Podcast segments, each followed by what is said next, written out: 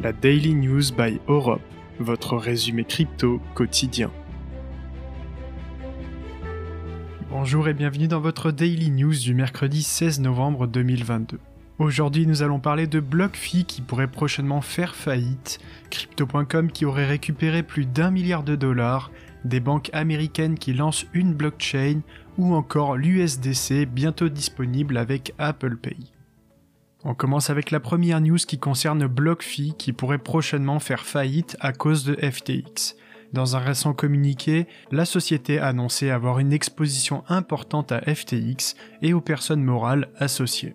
Une difficulté qui s'ajoute à sa récente amende de 100 millions de dollars infligée par le régulateur américain, ainsi qu'aux dommages causés par l'affaire Three Arrow Capital.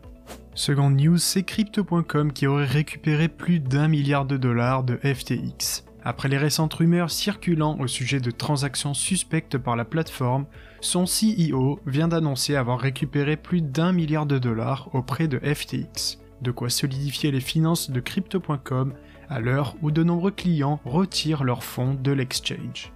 Troisième news, des banques américaines qui lancent une blockchain en dollars numériques un consortium de banques aux US a lancé un programme de test de 3 mois sur une blockchain basée sur le dollar numérique.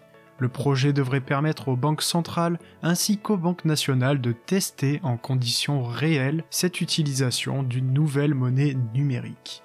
Reste à savoir si c'est la dernière étape avant la création de ce fameux dollar numérique ou est-ce un simple exercice.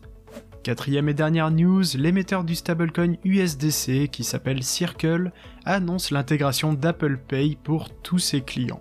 Désormais, les entreprises du Web3 qui travaillent avec Circle pourront proposer le module de paiement d'Apple. Grâce à ce nouveau système, les partenaires de Circle pourront accepter des clients provenant du système traditionnel, leur permettant ainsi d'acquérir de nouvelles parts de marché. Cette Daily News touche à sa fin. Si le contenu vous a plu, n'hésitez pas à nous laisser une note sur Apple Podcast et sur Spotify.